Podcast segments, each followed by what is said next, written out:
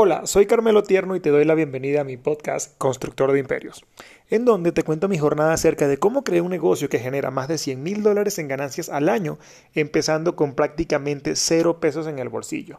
Te cuento acerca de mis fracasos que prefiero llamar aprendizajes y mis éxitos. El día de hoy hablaremos de cómo superar los obstáculos que indudablemente se nos presentarán en el camino.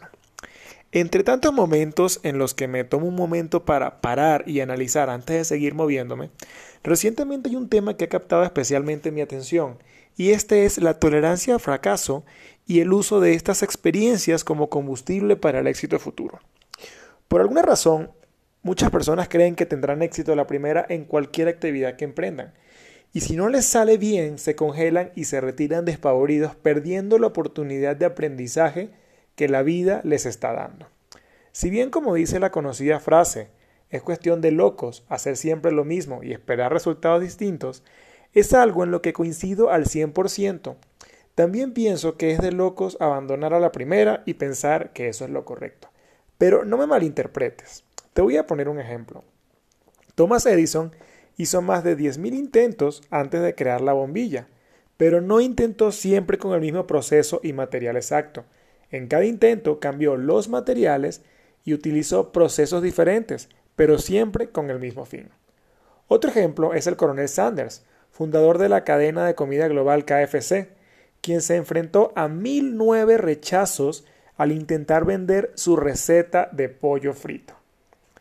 Ahora dime tú, ¿qué hubiera pasado con la bombilla de Edison si él hubiera tirado la toalla en el intento 9999 o con la receta del coronel Sanders si hubiera dejado de vender en el intento 1008?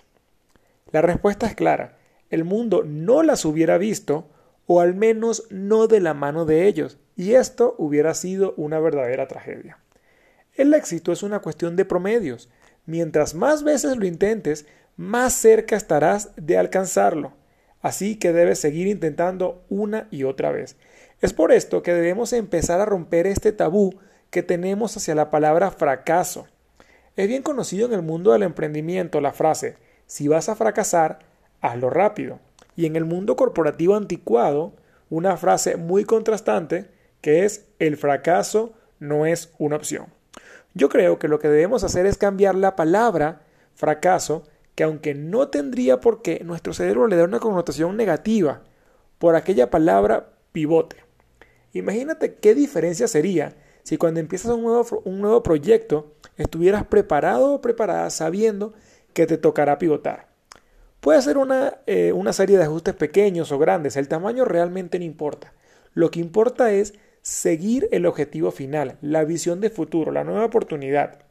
Ya no te va a tomar por sorpresa que el primer intento no funcione, ¿cierto? Incluso me atrevería a decir que no solo no te va a tomar por sorpresa, sino que lo esperarás porque sabes que cada pequeño ajuste, cada cambio que hagas, te va a acercar más de tu objetivo. Y quiero cerrar el episodio de hoy invitándote a reflexionar acerca de tus experiencias pasadas en las que un enfoque como este te hubiera ayudado a obtener resultados totalmente diferentes a los que obtuviste.